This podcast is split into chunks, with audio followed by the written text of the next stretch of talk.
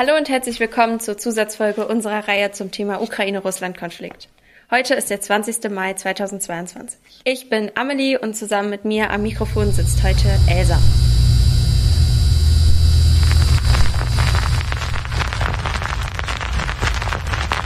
Russische Finanzbehörde stuft Nawalny Regionalbüros Was passiert in Weißrussland? ein. Ist Lukaschenko ein Diktator? des Olaf Scholz und die Cum-Ex-Affäre. Olaf Scholz und die Cum-Ex-Affäre. Verwirrt? Du verstehst nur Bahnhof? Wir sind am Pult der Zeit und klären eure Fragen zu allem, was gerade in der Welt passiert. Wir haben ja jetzt schon sehr lange diesen Konflikt und immer wieder kommen umstrittene Fragen auf. Diesen umstrittenen Fragen wollen wir uns jetzt endlich mal widmen und einfach mal, ja, verschiedene Sichtweisen zu diesen Fragen aufführen. Natürlich können auch wir keine klaren Antworten liefern, aber vielleicht ein bisschen Perspektive reinbringen. Genau. Die erste Frage, die häufig gestellt wird, ist, warum westliche Länder überhaupt so lange mit Russland gehandelt haben, auch wenn schon länger klar ist, dass da Dinge ablaufen, die nicht ganz korrekt sind und warum wir als westliche Welt immer noch mit Russland gehandelt haben. Genau. Ein Grund dafür ist die sogenannte angestrebte Wertekonvergenz. Das klingt jetzt ganz hochgestochen. Im Endeffekt ist es aber nur, dass die Idee existiert, ähm, je mehr und wenn wir ganz viel mit Russland jetzt handeln und ganz viel austauschen und dadurch ja natürlich auch Kulturen und Abhängigkeiten schaffen ähm, und verbinden, dann werden die ganz bestimmt so wie wir. Also dann übernehmen die europäische Werte, wie zum Beispiel Meinungsfreiheit, wie Demokratie. Und ähm, ja, man sieht, dass das jetzt mehr oder weniger gut geklappt hat. Naja, ein anderer Grund ist ja auch die wirtschaftliche Abhängigkeit als ein Mittel zum Vorbeugen von Kriegen. Also man erhofft sich davon Dialog, man geht mehr ins Gespräch, man redet erstmal miteinander, bevor Konflikte eskalieren können. Diese Abhängigkeiten werden jetzt aber auch zum Problem, weshalb sich Deutschland jetzt auch losmachen möchte um den Krieg nicht weiter zu finanzieren. Denn zum Beispiel hat Deutschland lange Gas bezogen von Russland. Das heißt, wir haben dafür Geld bezahlt und dieses Geld konnte Putin dann nutzen und in das Militär zum Beispiel stecken. Und um den Krieg jetzt nicht weiter zu finanzieren, möchte sich Deutschland jetzt eben von diesen, ähm, von diesen Abhängigkeiten losmachen. Genau, dieses Druckmittel, was wir eben angesprochen haben, ist allerdings leider keine Einbahnstraße, denn aktuell haben wir in Deutschland ja eine große Debatte darum, wie wir das Gas, was wir vorher aus Russland bezogen haben, irgendwie ersetzen können, weil wir brauchen es ja irgendwie offensichtlich, bis wir Alternativen gefunden haben. Deshalb war jetzt eben der Vorschlag, Gas aus Katar. Katar äh, ist ein arabischer Staat neben Saudi-Arabien zu beziehen. Richtig. Und Katar gerät ja aber auch immer wieder in die Kritik. Also wir hatten ja schon mal eine Folge zur WM, die dort stattfinden soll, wo beim Bau des Stadions eben sehr, sehr viele Menschen umgekommen sind, weil die Arbeitsbedingungen so schlecht waren. Es herrscht starke Homophobie, also zum Beispiel Schwulsein ist dort verboten und es herrschen sklavenähnliche Zustände, also auch in Katar werden die Menschenrechte mit Füßen getreten und das ist eben auch ein Problem. Genau, zusätzlich ist Katar auch eine Autokratie, also hat ein ähnliches politisches System wie Russland. Also würden wir uns auch in der Hinsicht nicht wirklich verbessern. Genau, das ist eben eine sogenannte Doppelmoral sozusagen. Ähm, das hattest du eben ja auch angesprochen. Eine weitere Doppelmoral, die sich hier ähm, in dem Konflikt findet, ist die ganze Flüchtlingsfrage. Man sieht ja aktuell, wie ganz wunderbar das funktioniert, dass UkrainerInnen, die geflüchtet sind in Deutschland, aber auch in ganz Europa, äh, herzlich aufgenommen werden, versorgt werden und eben versucht wird, mit allen Mitteln irgendwie ähm, die Situation sozusagen zu verbessern. Ähm, allerdings sieht man, dass das scheinbar nicht allen Flüchtlingen gewährt wird. Wir haben aktuell auch noch andere Konflikte wie Syrien, wie in Syrien, wie im Jemen und diese Flüchtlinge werden teilweise auch weiterhin noch in, in Camps irgendwo außerhalb von Europa ähm, gelassen und da wird eben, die werden eben nicht so mit offenen Armen äh, empfangen. Richtig. Und diese Doppelmoral kann man jetzt noch allgemeiner fassen, indem sich dann die Frage stellt, warum manche Menschenrechtsverletzungen in einem Land wie jetzt zum Beispiel in der Ukraine mit dem Krieg, den Russland führt, verurteilt werden und man da ganz vehement gegen vorgehen möchte. Und im nächsten Land, wie in Katar, werden die einfach zugespitzt gesagt in Kauf genommen. Also man nimmt in Kauf, dass dort Menschen sterben, dass dort Menschen umgebracht werden, weil sie vielleicht eine andere Sexualität haben. Und das akzeptiert man einfach, um einem Krieg in einem anderen Land auszuweichen. Und das Leid wird hier, der Menschen wird hier quasi gegeneinander abgewogen. Also ein Leid wiegt scheinbar schwerer als das andere. Und das ist natürlich nicht okay, denn Leid von Menschen sollte man nicht gegeneinander abwägen. Jetzt kann man sich fragen, warum das so ist. Vielleicht ist der Ukraine-Krieg einfach viel näher an uns dran. Wir fühlen uns damit mehr verbunden, weil es in Europa ist. Wir haben das Gefühl, dieser Krieg ist schlimmer, weil er eben neuer ist. Aber so richtig rechtfertigen tut das das Ganze natürlich nicht. Definitiv nicht. Damit kommen wir auch schon zu einer nächsten Frage, die an uns herangetragen wurde. Und zwar, ob wir überhaupt sicher sein können, dass die Aussagen von Putin nicht doch stimmen und damit er sozusagen nicht doch eine Rechtfertigung hat, diesen Krieg zu führen.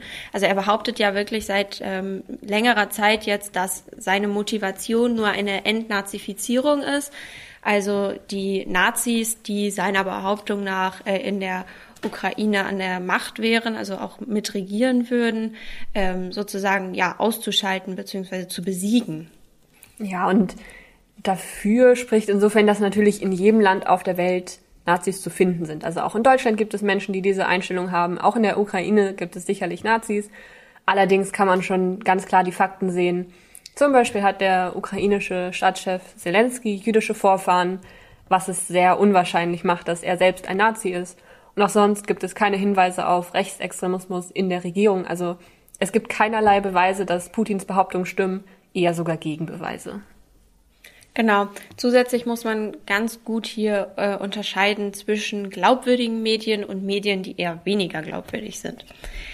Ähm, ein ganz wichtiges Kriterium für glaubwürdige Medien sind, dass sie nicht von einem Staat finanziert sind, ähm, sondern vom Volk selber. Das ist zum Beispiel hier in Deutschland bei uns so. Wir unsere Medien werden nicht von der Regierung bezahlt, sondern von dem sogenannten Rundfunkbeitrag finanziert. Das ist einfach so eine Art Topf, da zahlt jeder ähm, Bürger etwas rein ähm, und von diesem Geld wird dann sozusagen ähm, werden dann eben objektive Berichterstattungen finanziert. Dadurch wird eben verhindert, dass eine Regierung einen, ein Medium, zum Beispiel eine Zeitung oder so, ähm, als Pro Propagandamittel nutzen kann, also sozusagen nur seine eigene Meinung drucken kann und ähm, ja, Kritik sozusagen komplett außen vor lässt. Das ist eben natürlich ganz wichtig, da man so eben verschiedene Meinungen abbilden kann. Und hier in Deutschland zum Beispiel ähm, wird man auch nicht direkt für eine kritische Berichterstattung verhaftet. Richtig. Also die kritische Berichterstattung ist in Deutschland auf jeden Fall möglich. Es gibt die Meinungsfreiheit. Aber in Russland ist es eben anders. Dort werden die Medien von der Regierung kontrolliert und finanziert. Das heißt, die russische Regierung kann bestimmen, was im Fernsehen gezeigt wird, was in den Zeitungen gedruckt wird und somit natürlich auch ganz doll die äh, Bevölkerung dort vor Ort manipulieren. Also es wird eben von einem Sondereinsatz des Militärs gesprochen und nicht von einem Krieg. Und dadurch kann natürlich auch der Blick des, der Bevölkerung ganz stark verzerrt werden. Und da muss man sehr stark darauf achten, dass die Medien eben objektiv sind, über die man sich informiert. Ein anderer Punkt ist ja auch, dass ganz lange die Ansicht war oder vorgeherrscht hat, dass die Ukraine militärisch Russland unterlegen ist. Also, dass die Ukraine den Krieg militärisch gesehen nicht gewinnen kann. Und da stellte sich dann auch die Frage, wie kann Deutschland jetzt die Ukraine unterstützen? Und da gab es den Vorschlag, Waffen zu liefern, schwere Waffen zu liefern und Geld für das Militär. Und dann wurde die Diskussion angestoßen, ob das überhaupt sinnvoll sei. Oder ob das nicht vielleicht nur das Leid verlängert, denn diese Waffenlieferung könnte ja auch zu einer weiteren Eskalation des Konflikts führen und das Leid nur mehr verlängern. Denn ganz klar, mehr Waffen bedeutet mehr Tote und Verletzte und Leid. Und deshalb die Frage, ob das überhaupt sinnvoll wäre. Äh, eines der stärksten Pro-Argumente dafür, Geld bzw. Waffen zu liefern, ist, dass der Ukraine eine stärkere Verhandlungsposition verschafft. Also man kann sich das so ein bisschen bildlich vorstellen, je länger der Konflikt für Russland dauert, desto länger wird sozusagen der Hebel der Ukraine in den Verhandlungen später. Also wenn es später um ähm, dann Friedensverhandlungen oder Gebietsverhandlungen, was auch immer geht, ähm, dann ja, ist die Ukraine da einfach stärker. Außerdem gibt es ja noch den Punkt der Abschreckung und dem Schutz anderer Staaten, die von Russland bedroht werden könnten. Also natürlich wirkt man einfach kräftiger und bedrohlicher, wenn man mehr Waffen hat. Außerdem hat die Ukraine auch ein Recht auf Verteidigung und ihre Grenzen zu schützen, denn sie wurden angegriffen und das legitimiert es natürlich auch, dass sie sich dann verteidigen. Zu Schluss ist es auch ein Signal, dass Putin nicht widerstandslos einfach irgendwelche Nationen einnehmen kann, und die Demokratie nicht einfach gefährden kann. Also er kann nicht einfach in Land gehen und sagen, ja, dass hier Demokratie ist, finde ich irgendwie doof, dann ändere ich das jetzt, sondern dass sich diese Demokratien auch wehren. Also eine wehrhafte Demokratie nicht nur im Land selbst, dass man im Land selbst dafür sorgt, dass die Demokratie gewahrt wird, sondern auch nach außen hin und dass man zeigt, Demokratien sind stark und können sich wehren gegenüber Herrschenden, die das vielleicht nicht so gut finden. Genau, außerdem zeigt es einfach die Solidarität mit der Ukraine und damit eben gegen Russland. Allerdings gibt es auch viele Kontraargumente oder einige Kontraargumente. Ähm, und zwar, das hattest du eben in deiner Einleitung schon angesprochen, dass einfach das Potenzial einer noch höheren Gefahrenstufe ähm, vorhanden ist. Also zum Beispiel ähm, könnte es eben Putin irgendwie ja provozieren, dass ähm, er irgendwie noch ja stärkere, drastischere Maßnahmen einleitet, wie zum Beispiel die sogenannte Generalmobilmachung. Die eine Generalmobilmachung ist im Endeffekt einfach, dass alle wehrfähigen Personen in einem Land zusammengetrommelt werden und die dann alle in den Krieg ziehen müssten.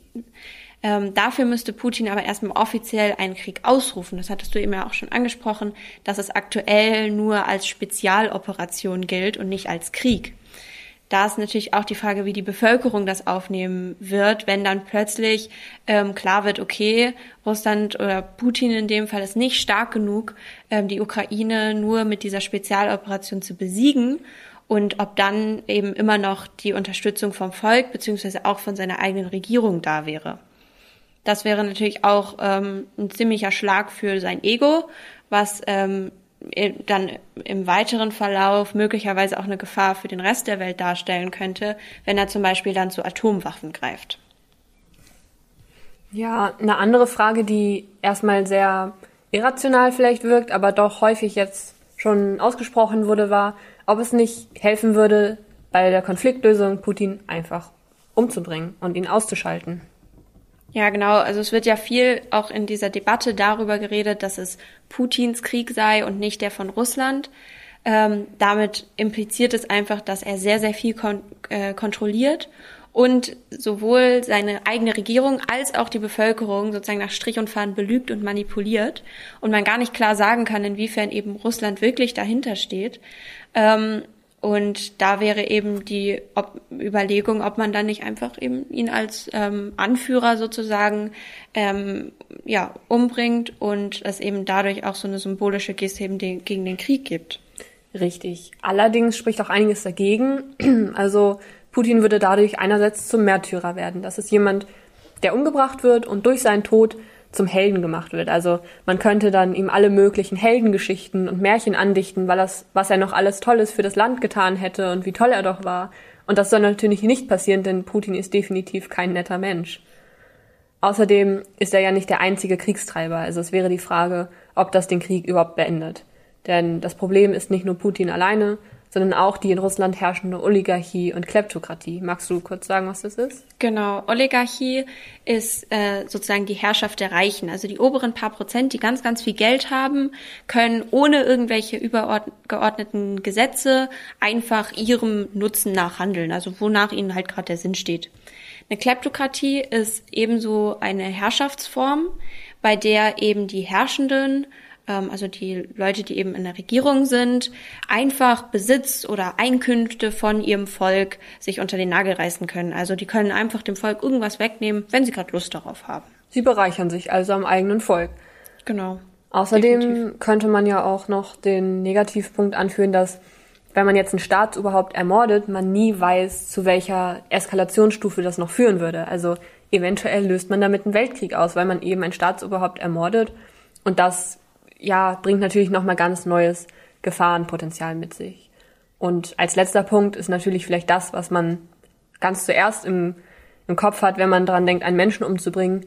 Aus moralischer Sichtweise ist das natürlich nicht, einfach nicht in Ordnung. Also mit unseren Werten ist es nicht vereinbar, einen Menschen umzubringen. Egal, was er selbst getan hat, ob er selbst Menschen umgebracht hat, was für ein schlechter Mensch er vielleicht ist.